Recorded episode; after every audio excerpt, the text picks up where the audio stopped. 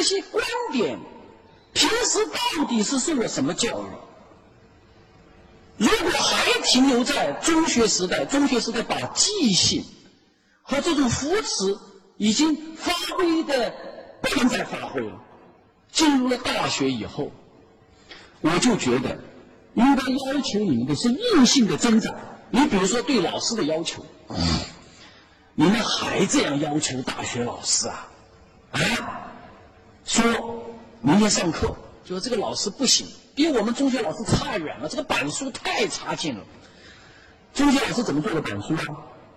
第一章第一部分中文一一点，中文一用完了，括弧一用完了，阿拉伯一括弧阿拉伯一括弧阿拉伯一用完了，大写的 A 大写的 A 用完了，括弧 A 括号 A 用完了，小写的 A 小写的 A 用完了，括弧的 A。觉得还不过瘾，再来一个拉丁字母 e 啊！你们就以为这个板书就好了？我说过了，在大学如果再进行这样的所谓课堂教育，实际上就把我们整个的思路全部的禁锢了。大学教授教导你们的，首先是整个思维的启发，他的板书。就应该是一幅浪漫派的画展。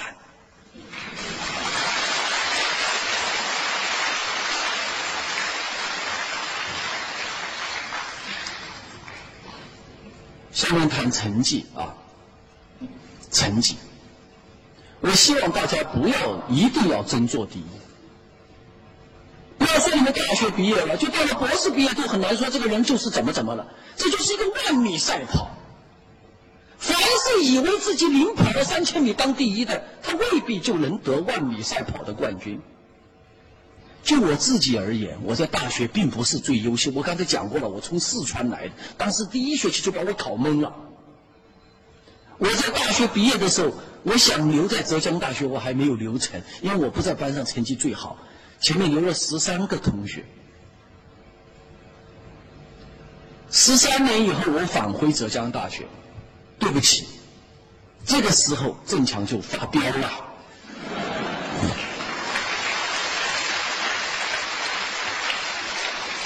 我就我这个词是特别最近才学的啊，发飙啊！我怎么发飙的？实际上得益于大学毕业以后，我在山沟里那三年艰苦的岁月，是我们中国的一个国防单位。六千人，离中国的城市五十公里，上不沾天，下不沾地。得益在那个艰苦的环境，那个艰苦的环境最得益于的，也是我受的磨难。我那天讲过了，就是我受的伤害。什么伤害？情感的伤害。所以我对这个谈恋爱这个事儿啊，我特别深有感触。归根结底，我没被看上。我在大学毕业到那山沟里，那山沟里是北京、上海的人去的，他们都不愿意，都高级知识分子，都不愿意把自己的女儿嫁给当地的人，所以都守着，刚好守着七七七八的人分配了。我们分配了一百四十个大学生，其中九十二个是男同学。哎呦，北大、清华的、浙大的、复旦的一大帮。一去了以后啊，我们所有男同学的档案都被这些女同志。妈妈拿回家里一个一个的看，我当时以为自己很了不得，因为我一去我就是那儿的分区的大学生的联谊会的副会长，啊，很多的这个家长妈妈都来征求我的意见，说小郑呐，你看那个男孩怎么样啊？我当时以为很得意，你看我表现多好啊，他们都来征求我的意见。结果三个月下来，九十二个几乎全部都找到了，就剩下我一个没人要。开玩笑了，有点过。所以根本的原因是我个儿矮了一点。哎，这三年就没谈。这三年谈恋爱的人是每天晚上都有饭吃啊，都有人关心，结果都不去实验室了。我是每天晚上到实验室，把在浙江大学四年四十五本笔记从头至尾抄写了一遍，把四年不懂的东西全部重学了一遍。所以对不起，现在发飙了。那些谈恋爱的，我我是不吓唬你们啊，我不吓唬你们。对女同志我不说，反正对男同志我要说。他们说谈恋爱可以让女人变得聪明，所以恋爱当中的女人到底是变傻了聪明？反正我发现男人谈恋爱绝对会变傻。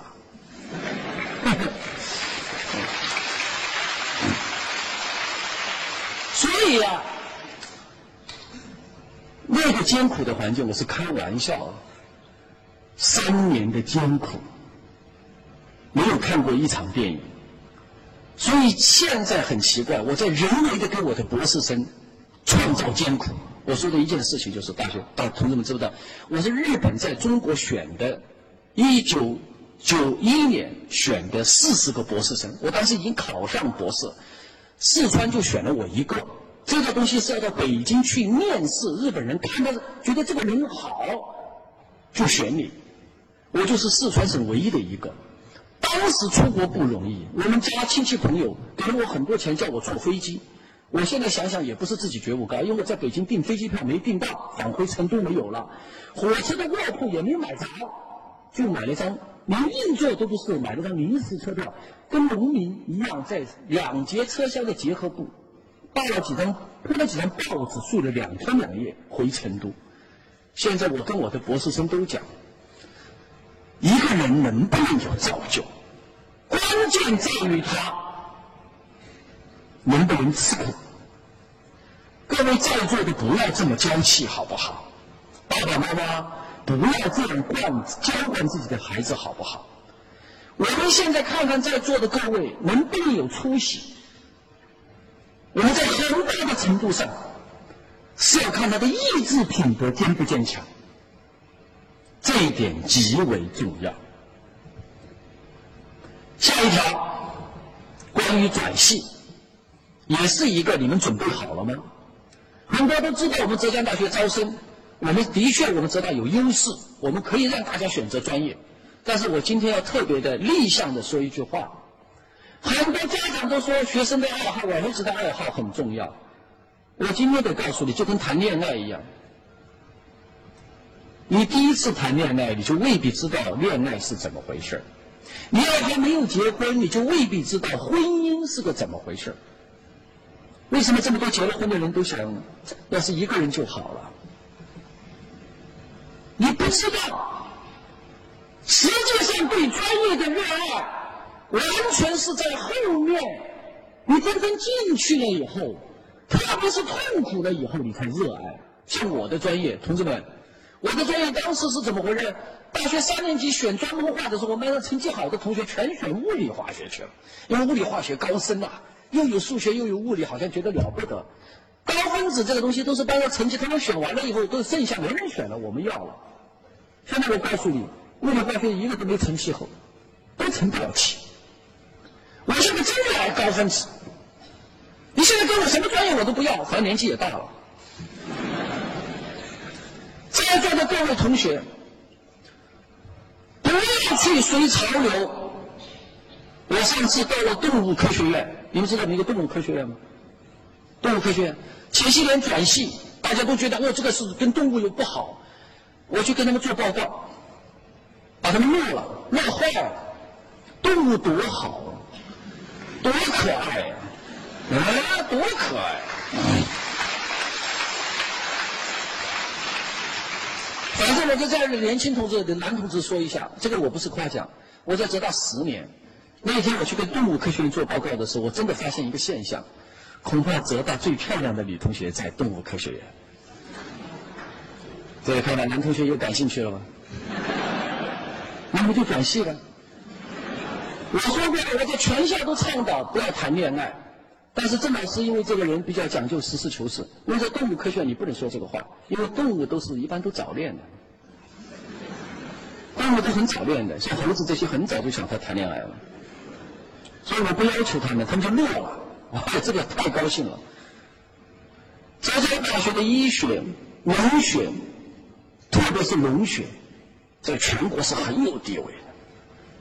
为什么不好好学？现在的生物的概念已经扩展到农学，所以我跟大家讲，这些观念你们都必须更新。今天跟研究生的开学典礼，中国科学院这几年派了大量的人力物力到大学来拉人才去读研究生。一个主要的杀手锏是什么？就是他们给研究生的补贴一个月很高，多高？一千六百块钱一个月。今天郑老师，你说郑老师说话为什么这么大胆呢？自信呢？我现在跟我们的研究生讲，我说你知不知道郑老师的研究生给多少？三百块，就三百块。但是我们算一笔账给你们听听好不好？郑老师最近招了好多富婆，你们知道吗？好多富婆开的好车到我这儿来读研究生，把自己赚钱的生意全部辞掉了。为什么？因为跟我前面讲到的是一脉相承，人最根本的境界在于精神的境界。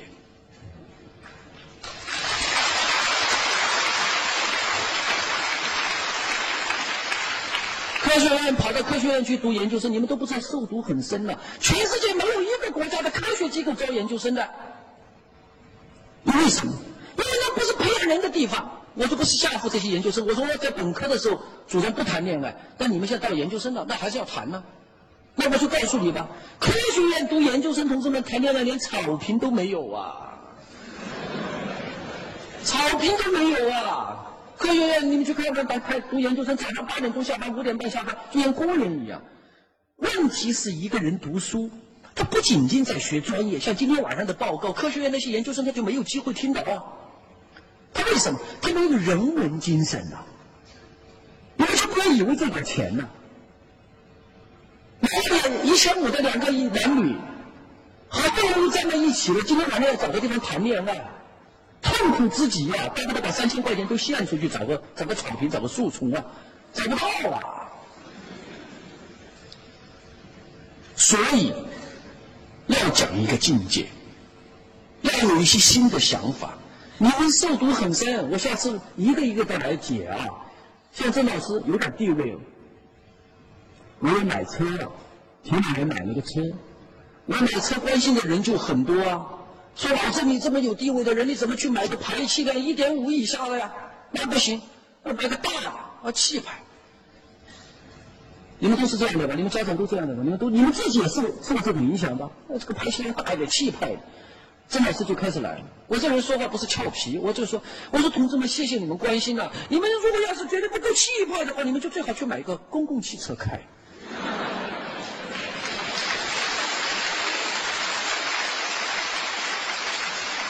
哎，为什么你们鼓掌？你们豁然开朗，这是对。车是从卡车、汽车、面包车带小车的，这是进步啊！为什么小啊？节能节省空间呢？杭州市出租车都是要大排气量的。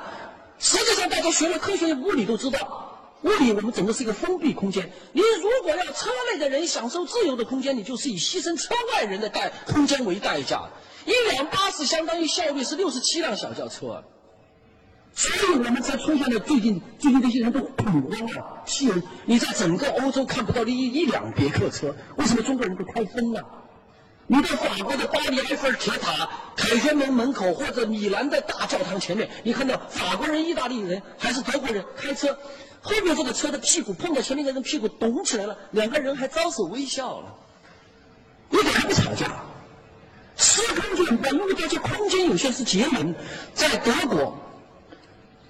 在杭州，如果哪一个男的开 Polo，他说是二老车，是不是二老车？Polo 是不是二老车？你在德国去，一米八的汉子开 Polo 的有的是嘛？我就曾经开了个玩笑，我说杭州哪个女同志给我买个车，买个 Polo，我就取一个正正二爷车，我挣钱当二爷，当二爷好了，明白吗？这是谁养成的这种概念呢？我们现在开奔驰的，你们知道奔驰吗？奔驰连德国人现在都讲了，一路虎啊，要这个面子，而不是第一个观念要开大的。第二个来了，老郑，你买的这个车不安全呐，要讲安全，好像这话也对吧？你听郑强同志怎么说的？哎哎，同志们不想一想，什么时候买车的时候想过要被人家撞或者你去撞人呢？我又来了，我说你要是哎呀，我说谢谢谢谢，我说你实在是要讲安全，你去买就把浙江省军区坦克买一辆算了。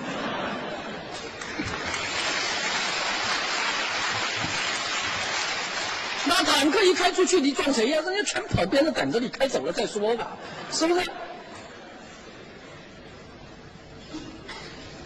很多荒谬的东西影响了我们呐。你比如说，现在我们买的东西都讲功能齐全，同志们注意啊！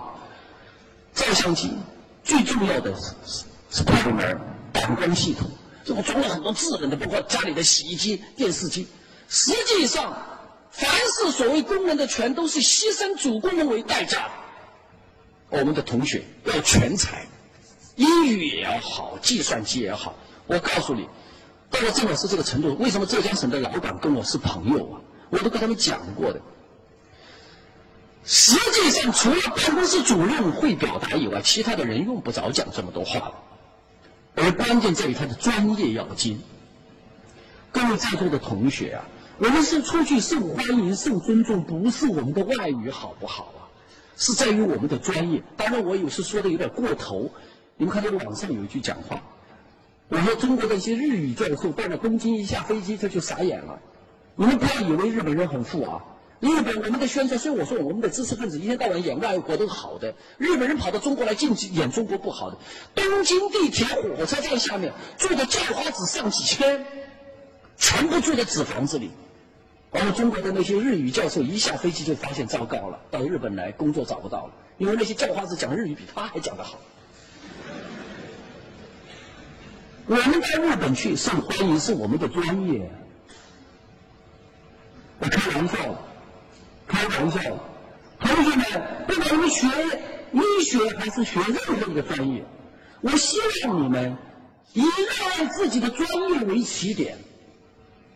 不要好高骛远。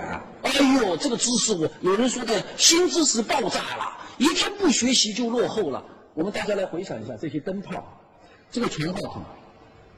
如果现在地球毁灭了，我们现在来发明它容易吗？你吸收前人的知识，你想想看，都是如此的不易呀。所以最重要的，我主张简单。明了，打好基础，不要繁杂。最后一点，谈谈身体。各位在座的还处于发育的后阶段，啊，我就懂点医学了，看到没有？我懂点医学了。你们哪个敢举手说我已经发育完了？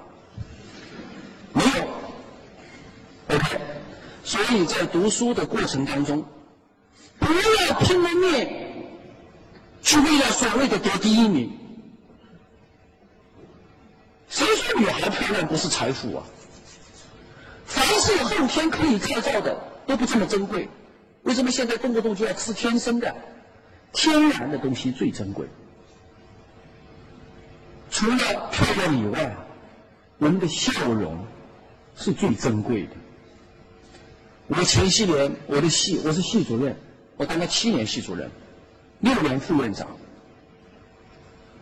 我就跟好多个女同学看他们眼神、脸色不好，我过来，我跟你们谈谈。呃，大家相信啊，真的是因为年纪比较大了，年纪大了的人呢就比较坦诚。然后有时候我在校园里散步，听到哪个女孩唱歌唱得好，我就转过头去看她两眼。如果我要不自信，我这么看是有问题的。人就发现这个男的有毛病的，我是没有毛病的。因为年纪这么大，我有什么毛病呢？没毛病，所以把女同学叫过来，我说你听我讲啊，保持一点笑容，保持一点青春，比得高分更重要。女同学听到了，对吧？我今天可能你们是不是觉得我对女同学要求有点苛刻了？我前不久跟党校的同学，高年级高年级同学很很很拥护我的，这个女同学他们是非常懂事的。我就说了几个口号，希望女同学特别要珍惜爱护我们大学男同学的那种热情和天真，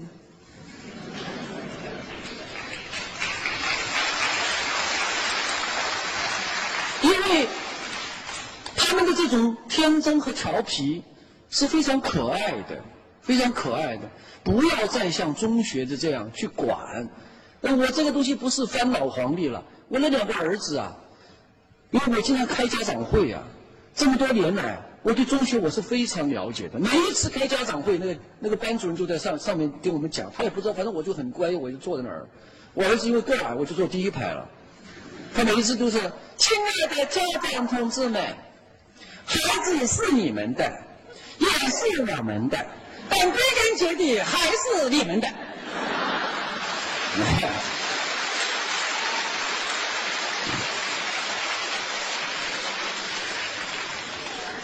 然后呢，我为什么对这个事情谈了这么多？你们有太多的地方需要更新了，特别是我们的男同学。中国男子足球队踢不好球，不是缺钙啊，他们不缺钙，他们缺的是一种精神，缺的是一种精神。这个精神要从头说起。为什么我们的时候幼儿园呐、什么小学呀、什么中学的比赛都能打败美国人？为什么到了成年就不行呢？为什么中国的男子到了成年就不行呢？原因就在于儿子，他中小学受的教育，他们班上他们班主任给了他们班上六个女同学的权利，上课可以记男同学谁调皮违反了规矩，他这么规定的，六次就要写一次检查。六次写检查，爸爸妈妈要跟着写一个检查，所以我们在到了星期五非常紧张。我儿子斜着眼看我，我也斜着眼看他，他怕我揍他，我就不知道今天要不要写啊，是吧？哎呦，这个星期二回来了，高高兴兴的吃完饭说：“爸爸，今天要写。”我一下就火了，我要：“干什么？今天怎么开始写？不是到星期五写吗？”他怎么跟我说了？他爸爸。他说：“今天真的是不知道怎么回事他说：“后面我问了，说我因为只犯的是同时被六个女同学看见了。”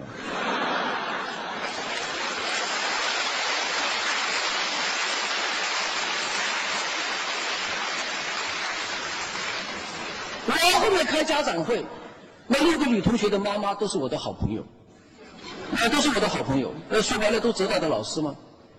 是不是？我真是也是很坦诚的，我说我很喜欢你们的女儿，当然我没说喜欢他们呢，我喜欢他们女儿。对啊，那你说我要不喜欢他们，我喜欢他女儿干什么？对不对？是我说我喜欢你们女儿，那你们女儿这么做是不对的。我是说实在的，因为你们的女儿从小这样的一种心态，几乎是经不起挫折的。而我相信我的儿子今后是有前途的。啊，他们一想，那郑强开玩笑，有儿子有前，我为什么有前途？因为脸皮厚了，你知道吗？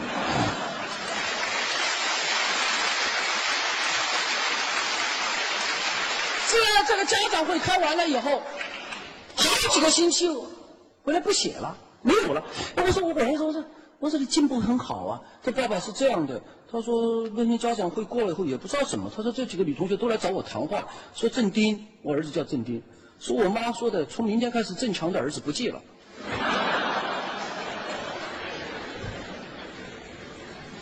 什么意思？我今天让你们笑一笑，换一种方式，就是希望大家把脑筋都给我腾空了。中学过去了，中学的老师太可爱了，像我爱人当班主任，中午都回不了家，中午都守着同学吃饭，把我气得要命。他们校长因为很尊重我。我说我要去找你们校长，他说你千万别管闲事。我要去，去我是不找他去的。我打了个电话，我开玩笑了，真是我某某校长，我郑强同志想跟你谈一谈。他说郑教授欢迎欢迎，我说不来，我说我想请你去杭州动物园。杭州动物园狗熊吃饭都可以说话，我一守在那干什么？守着班上同学不能说话，说是这样必须看着，等班上同学要遵守纪律。没有这个道理？我们一切的天性都没有了。不要说你们了，连家长都被教师训得一直像傻瓜一样，不能这样啊，同志们！我是说我尊重我的夫人，我尊重中学的老师，尊重我的父亲，尊重我的姐姐，尊重我的爱人。但是我们今天开学典礼这堂课，我不得不说，我们必须彻底的根除中国。中国中学教育留下的如果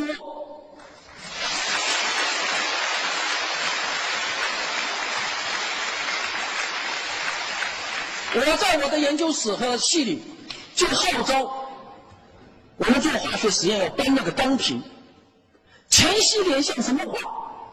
女同学在外面搬着个满头大汗的你看我那些研究生男同学都这个信儿在那看着呢。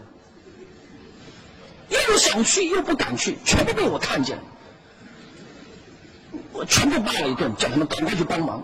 我现在就讲清楚，重活男同学干，男同学要像个男子汉。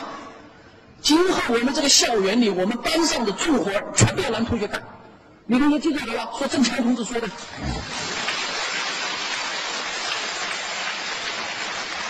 然后我们的女同学要干他们应该干的事情，就是亲切温柔。那，我在实验室，现在来了客人，女同学都知道要过来倒点开水。你不是不这样怎么行呢，同学们？教育是双刃剑，我刚才讲过，教育可以让人愚昧呀，同志们。我们现在已经有些愚昧的观念，包括刚才买车那些愚昧的观点，包括我们现在四川也好，全国很多落后的地方，把小孩中小学送出国外去留学啊，都是愚昧呀。我前不久在德国访问，青岛一个一米八三的小伙子。他们到国外，他就很尊重教授。我看到中国大陆来的名教授给我们开车，哭着给我讲啊，郑教授，我想回去，但是我现在不能回去。我妈妈借了二十三万块钱把我办出来，我才知道我妈妈是为了一个脸面呢。现在四川很多穷的地方，家里凑钱把小孩扔到国外去留学，它就是一种愚昧啊。这种愚昧最大的危害在于。孩子们还没有民族文化根的时候，到了一个另外的国度，他丧失的不是不仅仅是家乡亲人的爱，他丧失的是对自己整个人生的民族的根基。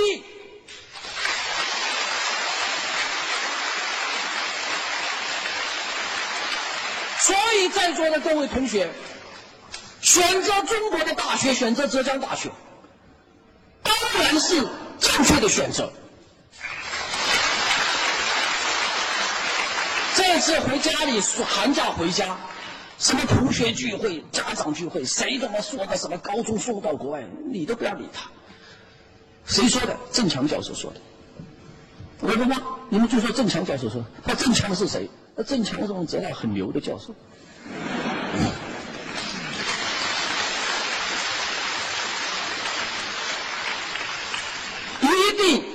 记着，保持一个健康的心态。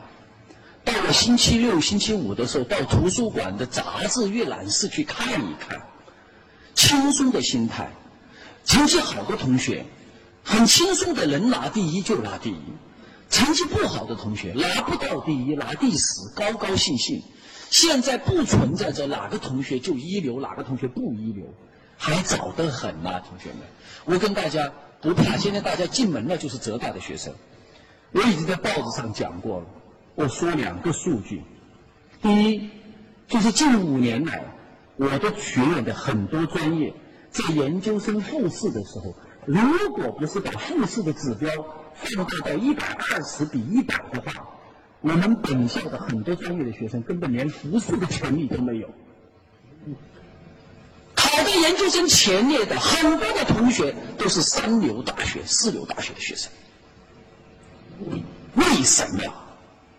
我再说一个数据：北京大学的那帮牛人，我的专业的，二十年前全部留学美国、欧洲，现在混腻了，觉得国内的生活好了，想回来。现在想到北京大学去谋一个职位，坐在主席台上审查他们的官员。教授领导全是中国三流大学、四流大学的教授毕业的，东海大学毕业的，山东大学毕业的，华南理工大学毕业，没有一个是北京大学毕业。说明什么？说明一步领先不等于步步领先。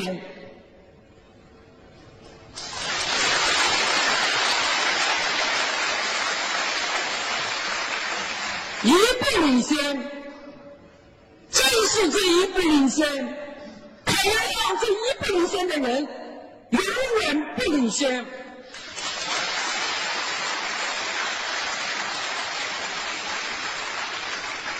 所以各位，兴奋是过去了，而那种兴奋是不正常的，甚至让人短命的。进入了浙江大学的校园，就是人生的新的开始。我希望大家，我们一个人完美的东西不在于他有什么学历，他有什么光环，而在于他人的境界和精神。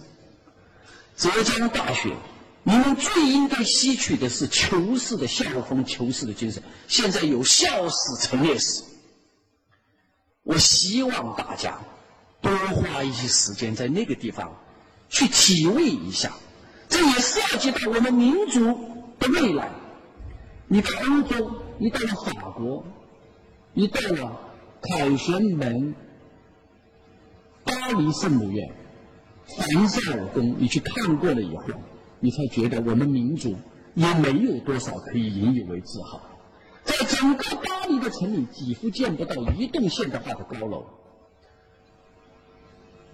很奇怪，日本人不喜欢到杭州的西湖来看。因为富士山下到处都是湖，日本人全国建的，你们认为叫神社，日语叫进甲，它实际上就是庙啊。日本全国最好的就是庙。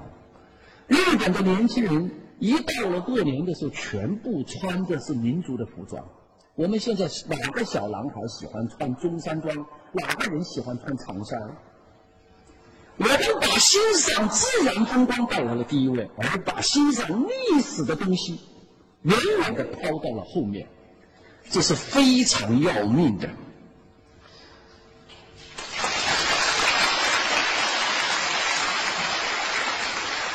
所以，在座的各位同学，我建议，今年的寒假回家。你们不要去逛那些现代化的地方，好好的通过在浙大的半年的学习，包括今天郑教授给你们讲的这些，更多的尊重一种文化。所以这些年我培养的博士生、硕士生，我是使劲的鼓励他们回到自己的家乡。去年我的一个漂亮的女女的博士生，就是很难得的近五年第一个回到荷兰当大学老师。受到他们全校领导的热烈欢迎。我现在在鼓励他，一定要坚定的、不移的留在那个地方。为什么？同志们，当灯关掉以后，当我们进入梦乡的时候，每个人都是一样的，还不要说死亡。如果一个人把自己现在努力的目标和一个长远的境界结合起来，你的学习就会觉得。轻松、愉快、有价值。好，我们结束的时候也不要来口号。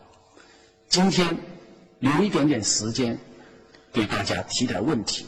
在提问题之前，我要说一件事情，我要进行一个动员。为什么？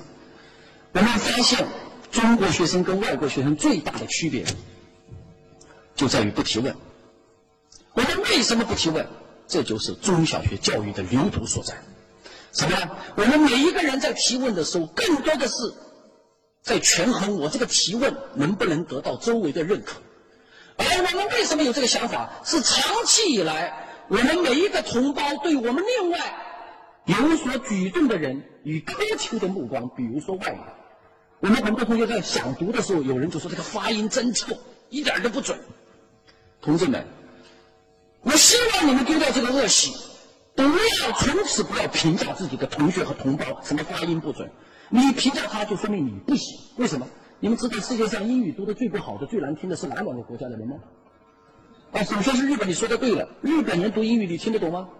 我说一句好不好？日本人说 “girlfriend”，女朋友怎么读的？叫 “girlfriend”。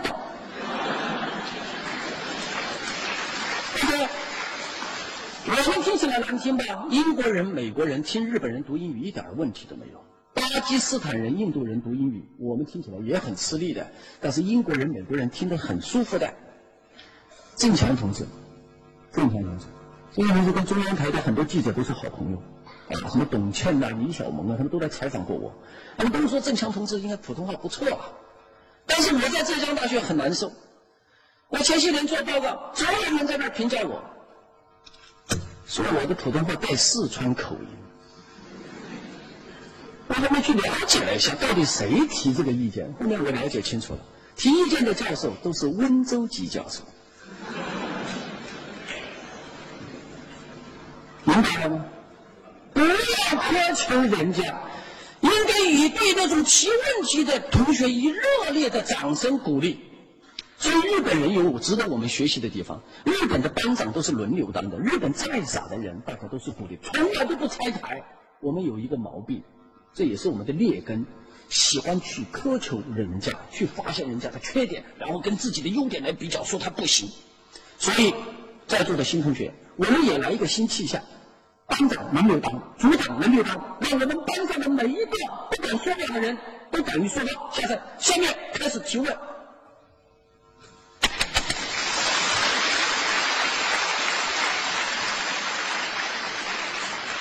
我刚才特别鼓励了中国的男性啊，看谁能够勇敢一点。又是个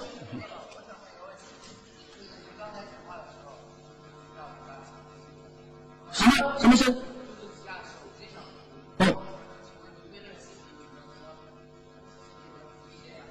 急诊。哦哦，好，好，好，好，坐下，坐下。可能我刚才啊，比较精力集中了。这个同学们他提的问题这么小一个问题，提得好，这就是中国的劣根啊。我告诉大家，你们还小了点。前些年不是手机，是 BB 机。哎呀，中国人了不得，每个人都来个 BB 机。你到日本去，到国外去看看，日本谁憋 BB 机？上厕所都憋 BB 机，其他的有身份的人都不憋 BB 机。日本在电火车上、公共汽车上都没人敢接手机呀，不敢接呀，就影响了公共秩序呀。在德国开车。如果前面有人走路，后面的人根本不敢按喇叭。按了喇叭，告他的人不是这个人，是旁边坐在车上的司机，说他侵扰了这个行人的心理的安静。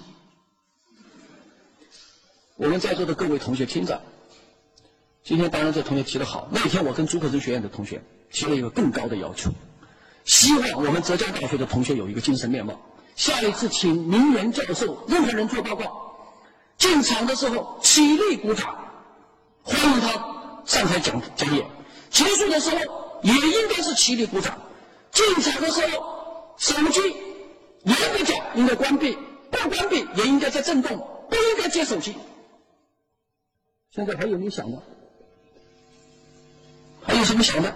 想的就请他出去。听好，听好。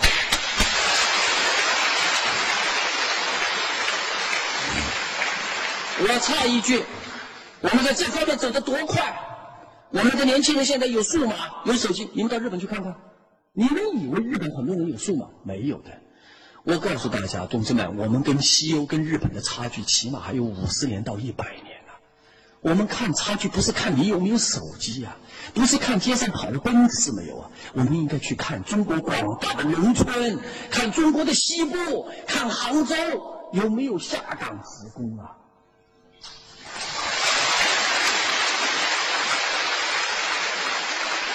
你看街上跑的奔驰，你经常可以看到前面开奔驰、开宝马，嘣儿窗户打开，一个易拉罐就扔出来，一个手一个一个一个餐巾纸就扔出来。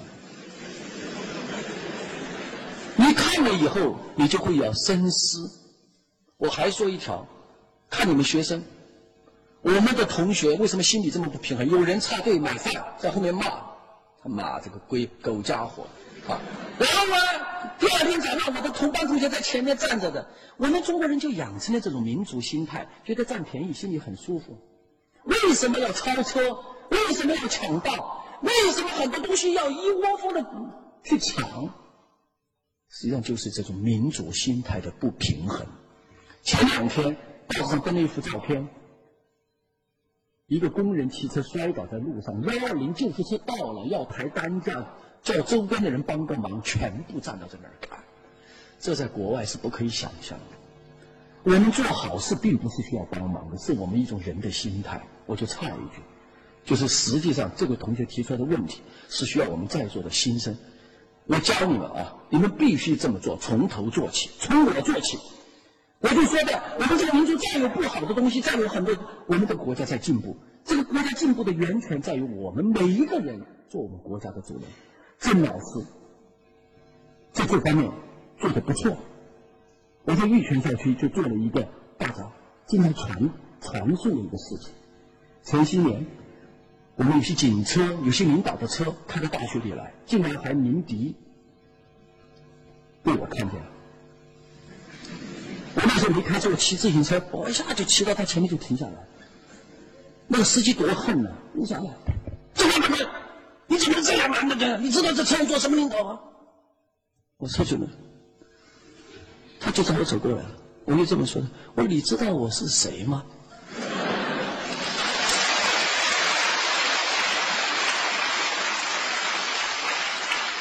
你是谁？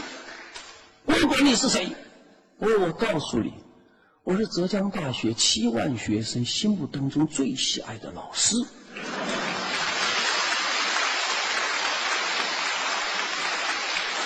我这话一说，车里的领导就下来跟我握手了。我那天也跟那个党员同志谈过，我说今天这件事情的意义在于，不是斗输赢。我做了两件惊天动地的事情，起了两个惊天动地的作用。第一。用我的行动，真正捍卫了中国大学教师的操守。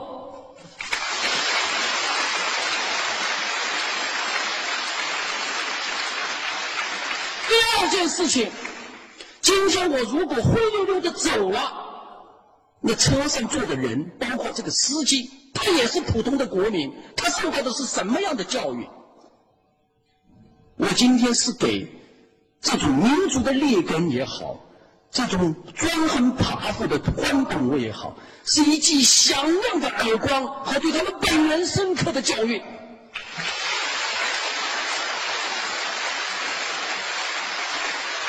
我说这个事情不是用来炫耀，我是希望我们同学们在我们的日常生活当中，从点点滴滴做起。只有这样，我们的民族才有希望。我们的一些很不好的行为规范，只有从今天开始做起。我们严格的要求，我们这样的局面面貌才会焕然一新。所以，我想今天这个同学的提的第一个问题，我为什么老在讲这个问题？貌似很小，实际上是一个很大的问题。谢谢。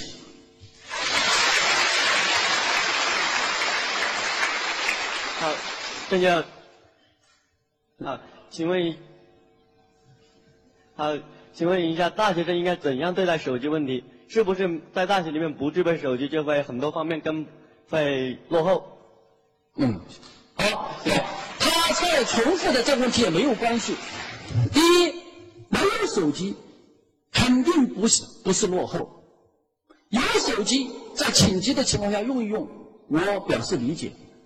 这个问题不必再多说。我希望我们贫穷的家庭，我们各位家长，皆宜说是，不要在这方面去满足我们同学的要求。我希望我们的同学穿衣服简单一点就可以了。郑老师身上穿的皮鞋，一般都没有超过一百块钱。我上次到欧洲去访问，陪陪同几位企业家，非要在意大利给我买三千块钱的皮鞋，就是这么跟我说的。说郑教授，你要穿这样的皮鞋，你的价值才能得到真正的体现。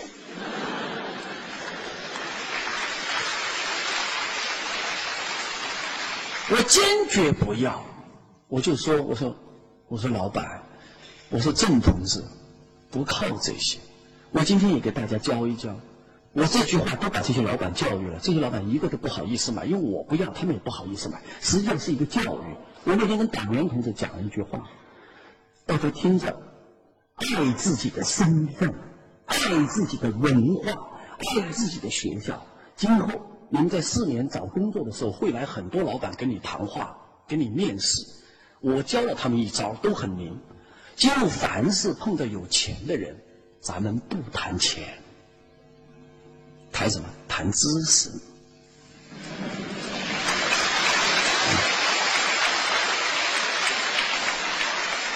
浙江省很多老板见了我，为什么这么尊重我？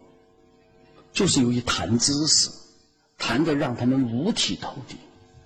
再一个，见到当官的不谈官，谈知识。今后学医学的谈医学，当然你如果你如果再会谈呢，你看他脸色比较黄，你最好说他得了肝炎，他就更敬佩你，啊敬佩你。你再说他明天要怎么怎么，他就过两天还会来找你。啊，谢谢。来，一个女同学举了很久了，来一起，一提。不要话筒，声音大点。不要话筒。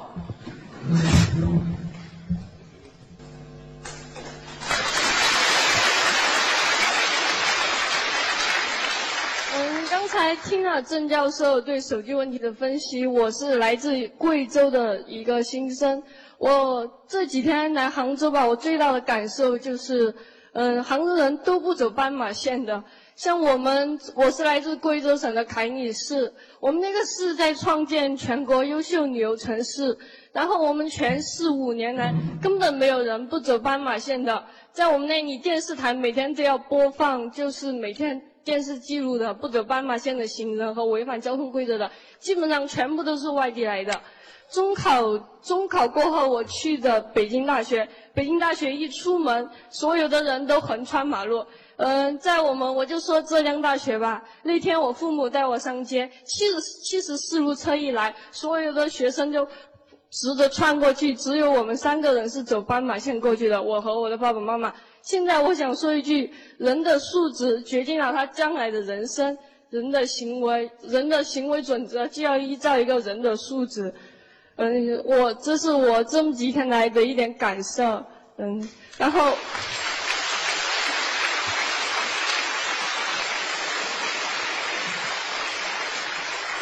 嗯，然后我非常希望听郑教授讲一讲台湾问题，好吗？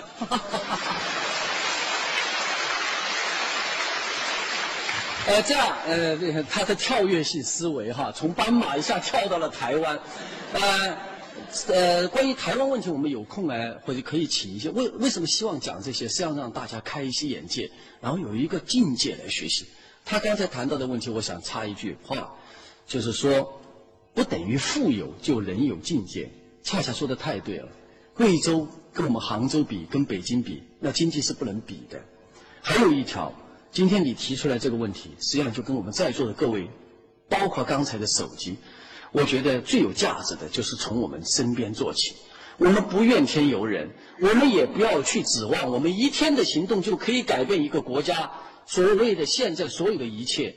但是，从现在和身边做起是最具有价值的。谢谢。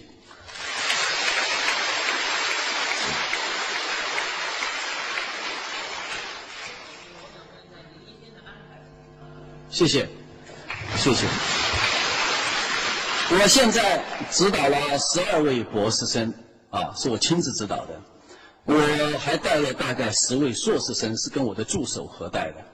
那么，除了担任副院长，我是专门主管本科教育的系主任以外，我这些年还要负责很多学科的教育建设，包括国内啊。呃，前些年我都是到名校去演讲，我是中国十二所大学的兼职教授。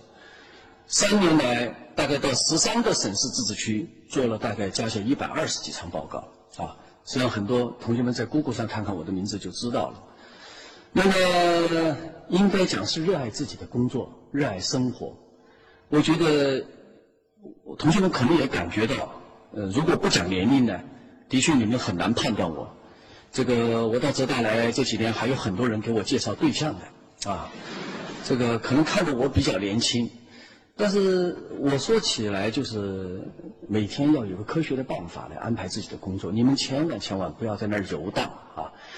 我今天下午告诫了我的研究生啊，我们浙大在作息时间上有些习惯，我是觉得可以商榷的，也可以跟学工部门商讨的。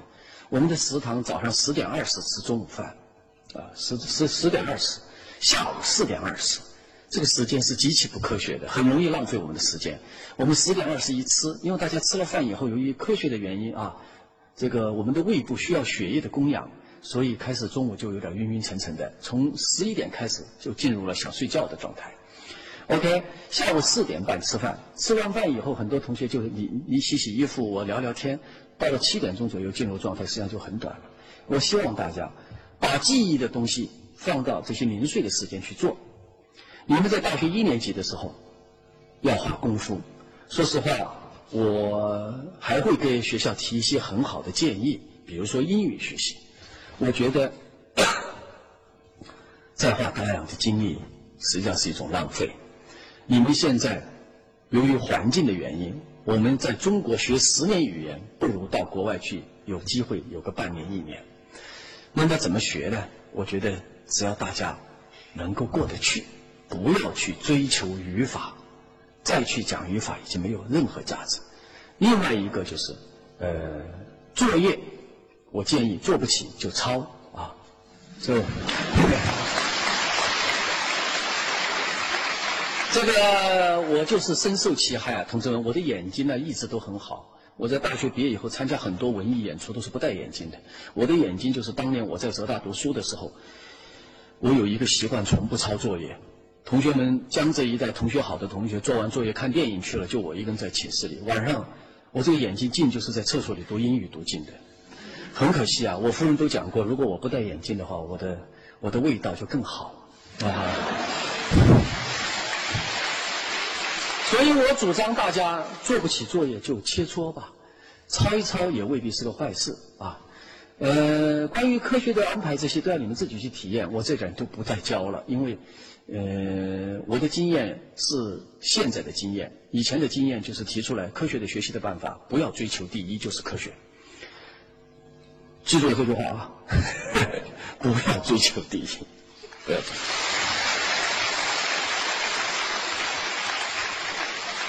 我们好好好，好，谢谢。呃，听我的说的话，听我说，我很直截了当就教了，因为我是国家级教练啊，我早就跟你说过。大家要相信我，学简单一点，不要复杂，呃，不要去听那些人说，因为一个人没有坚实的基础，就提不上广。所以自己的专业，我今天早上在开学典礼上，那天跟本科生讲过，大家都知道转专业啊。我举个例子，我是材料与化工学院，前些年我这个学院转系的很多，呃，百分之九十都是化工系的女同学带着妈妈来找我，哭。我都我都经历了很多了，以前我还递点手绢我现在也不递了，反正我都知道要哭啊。这个转专业，转专业的最大的原因呢，就是这些妈妈带着女儿来跟我讲说，这个化工有毒啊，有毒，然后就给我袖子捞开看，我儿子这里又长了一个红点儿，实际上都不是长的是青春期嘛，他当然要长红点儿了，那不懂，是吧？我我这个人就是喜欢讲事实，讲事实，同志们。浙江大学七万师生，每年都要死人。我校门口到了每年十月到第二年的一月份，很多讣告，我都我都注意观察记录了一下。五六年几乎就没有一个是材化学院的，这是第一个。第二个，学材料化工的教授，百分之九十九都活到八十岁以上。第三个，材化学院的女教授。每一个人面色都极其红润，都不化妆，为什么？我今天跟这个研究生都讲了，因为所有的化工品都是材化学院的人做的，他们做实验的时候蒸发蒸汽都已经全化过了。你看郑老师这么年轻，为什么年轻呢？为什么年轻呢？哎，谁说材料化工没毒啊？有毒啊，同志们！是因为平时做实验，你们懂不懂？你这有学医学的吧？啊，学医学，我跟你讲一讲，为什么夫人得肝炎，老公得肝炎，夫人长期陪伴他不得肝炎呢？这叫小剂量刺激产生抗体。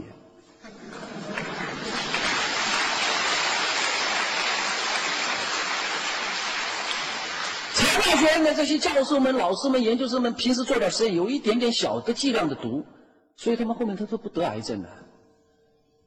我都不是说开玩笑，你去看一看嘛。我们去前不久死了一个教授，三十六岁，全国的报纸都登了，我很遗憾，很可惜。那真的是说不准，他到财化学院的，他绝对没这事儿。你不要小看了，现在很多计算机都坐那儿一不动一天，加上辐射的这个剂量，各种各样的原因，科学的原因你们懂不懂啊？现在你们不要懂，你们老你们这些家长不要给小孩去吃个什么药保什么药啊！我给你们讲点科学道理，保肝药怎么做出来？你知不知道？保肝药。医药学的教授都告诉我，保肝药怎么做的？是跟白鼠打卤代汀，你们学过中学吧？卤代汀知道吧？就是把四氯化碳、一氯化碳、二氯化碳、三氯化碳打到老鼠里面。为什么打卤代烃呢？因为卤代烃最容易产生自由基。人之所以衰老，就是由于自由基的原因，懂不懂？所以我这个给你们讲起科学的太多了。这些老板为什么相信我？上次我在一个宾馆去做报告，四百个老板呐，企业家呀，我来教育他们怎么教育的，叫他们。从此以后不要洗桑拿，桑拿是让人短命的。你们看到过？我他们听了都傻眼了。经常说我们天天洗桑拿，不是一会洗脚，一会儿嘎过去桑拿吗？我就讲道理啊。是非洲的人活得长，还是北欧的人活得长啊？北欧啊！你们家买肉怎么没泡到开水里，泡到冰箱里啊？哎呀，那个肝移植你们知道吗？我们国家肝移植。我们肝移植现在活体移植少，都是异体实体移植，就是这个了以后，这是人道的，把取出来赶快去救另外一个人，怎么救的呀？八分钟之内必须把这个过程完成，怎么完成呢？那边活体的肝一取，我就问老板，你你知道这个活体取肝取了放在哪儿吗？夜间太冷不行，干冰，啊，我说怎么泡到开水里去烫呢？那这些老板就懂了哦，难怪是这样。生命绝对是在低温状态持续的长啊！因为你好好的，一天到晚跑到热水里去泡，那不是泡出毛病来了？因为一泡以后啊，大家都学了化学，大家注意啊，温度每提高一度，反应的速度可以增长几乎一个数量级的都有。因为你可以活一百岁嘛，你要加速老化，放到开水里去泡。结果第二天早上那个，因为那天做报告的时候。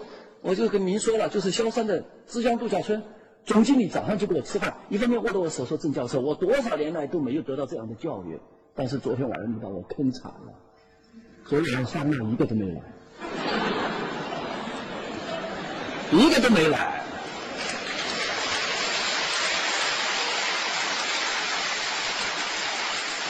我要跟你们讲的东西太多了，同学们，讲的东西太多了。”你比如最近，最近又出现一个问题吗？现在北京、上海的女性不结婚，提倡独生，提倡独生是最高的，第二境界就是不生小孩儿那天我就在科技部碰到一个北京的一个科技部的一个科长，长得很漂亮，不生小孩儿我就跟他讲，我说你听郑教授的一句话，这是上帝安排的，一定要生，生才是完美的人生。啊，现在北京、上海。有钱的地方提倡什么剖腹产？剖腹产啊！你们再不要生气啊，这里面肯定有剖腹产的啊，那是另外一回事儿。我告诉大家，所以为什么要看动物世界？你经常就有很多思考啊。因为咱们人，人到底是爱干净好还是不爱干净？我告诉你，就是干净把人灭绝了。你看老鼠吧，什么脏的地方去钻，它又不得非典，又不拉肚子。你看我们这么爱干净吗？我们身上没长毛病，穿了这么多衣服，又怕冷。你那个狮子、老虎在森林里生下来了以后，一场大雨他都不打咳嗽，他也不咳嗽，他也不感冒。我就在想，我的儿子怎么不像这样？然后剖腹产，我告诉大家，现在发现城市里的小孩哮喘病发病率比乡村的高五倍。一个主要的原因就是乡村的小孩经常在沙地里、灰尘里跑，他已经产生了很大的抗体，对这种都不都没有什么刺激。还有发现的是，剖腹产的小孩哮喘的几率比正常生的要高三倍。为什么？老天爷就是这么安排的。那小子出来的时候，他就要使劲的从妈妈那出来，要出来，就这么喘了几口气以后，他的肺活量就开朗了。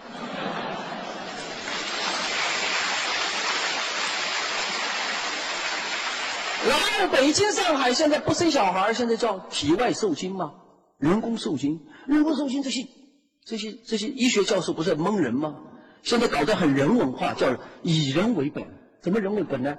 除了让夫妻去观察、去选、挑选这个精子，你看以人为本，让你们来看，你们选的是什么？还把这两方的家长也弄去看，那老头老太太他们还凑热闹去看，关你什么事儿你去看什么？你看，哎。看了半天呢，让他们选，他们怎么选的？选活泼的。我当时跟他讲，我说你们这些教授真不行。他们跟我讲说，郑强，别去说，没有几个像你这么聪明的啊。我说什么呢？你们在讲科学吗？你以为在那儿动的就是好的？我告诉你，动的就是短命的。身体健康的那精子还在睡觉呢，动都没动呢。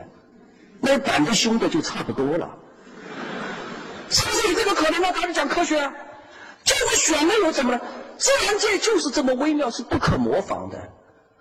跑步啊，上亿个小伙子在跑啊，跑到前面的又怎么办呢？中途都死了。慢慢跑的人，你看你们跑吧，他一直跑到卵子那儿，跑到前面不管用啊，跑得满头大汗，在那喘气，后面一口气要把卵子的这个细胞壁刺破。你不要以为跑得慢。跑到那么小子，他头尖了，都钻进去了。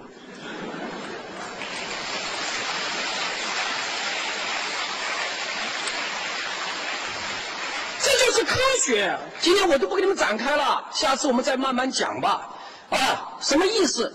让大家全部发散掉，把以前那些禁锢的东西全部忘掉。今天这个报告叫准备什么？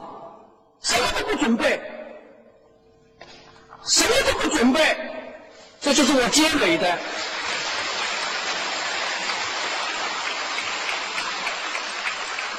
好了，今天呢时间也不早了，呃，下面我们想唱就唱，就开始了啊。但是啊，呃，前几次唱呢，出现了几次情况啊。这个有同学说有假唱嫌疑，啊，所以我今天呢请求我们音像师，在这个第一次放出来的时候，我们看看有没有关掉那个原声，啊，关掉了以后，我们从头再来。就我们唱哪一首？我先准备两首，呃，陈老师，陈老师在吗？唱哪一首啊？呃，我这两首歌啊，都是特别有感情的。这两首歌就是实际上就是唱给爸爸妈妈听的。我今天为什么特别要动感情啊？同学们，你们知不知道你们爸爸妈妈呀？我这声音还没有啊。喂，喂喂喂，有吗？啊，音量不够好嘛，影响我的发挥啊。呃，你们知不知道爸爸妈妈把你们送到这儿来操了多少心啊？你们假期回去，是不是能够为爸爸妈妈做一餐饭？不要出去跑了，高兴的回来吃了饭又走了。所以今天这首歌，实际上就是要教育大家，不要忘了一个情字啊！这一辈子啊，大家听着，我教育你们的啊，男人一辈子都不要向权势和金钱、金钱低低头，只向妇女儿童低头。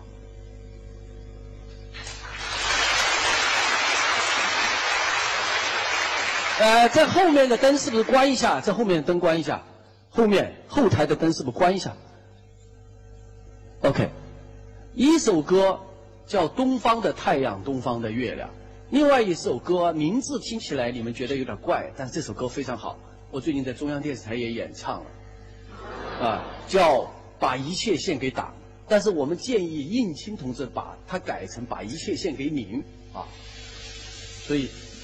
他到底放哪一首啊？这放错了，这怎么出来羊了？哎，声音没有啊？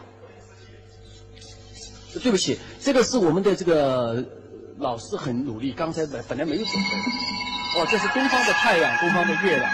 那放什么我们就唱什么，好吧？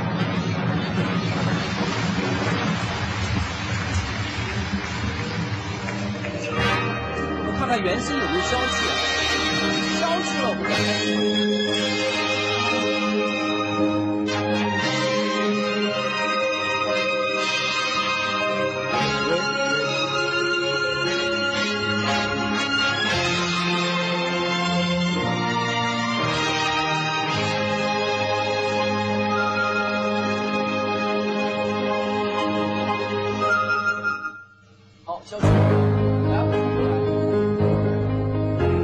消去了，下面唱的都是真唱的啊，真唱的。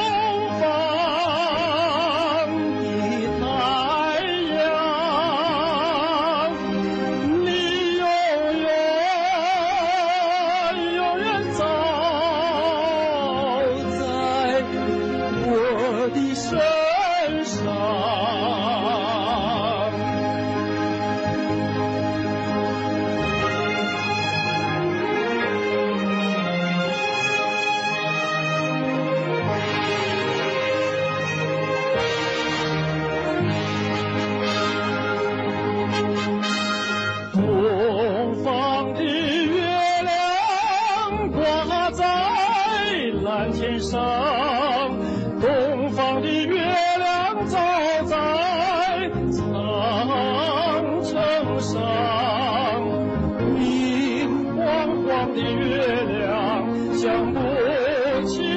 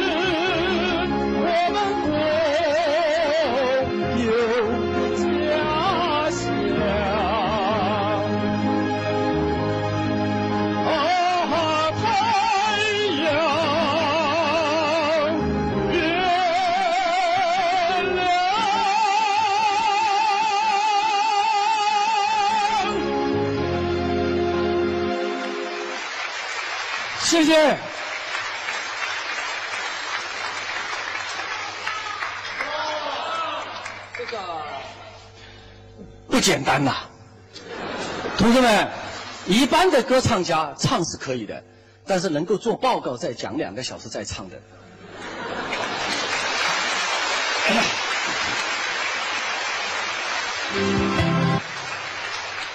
下一首还是要看一看是真唱假唱啊！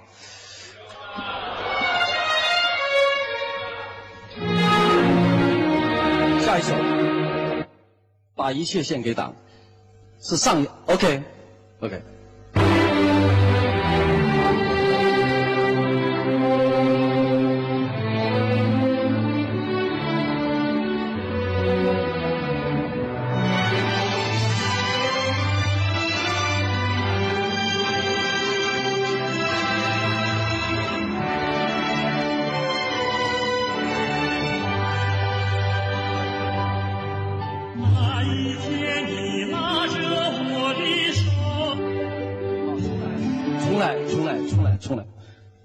这是假唱。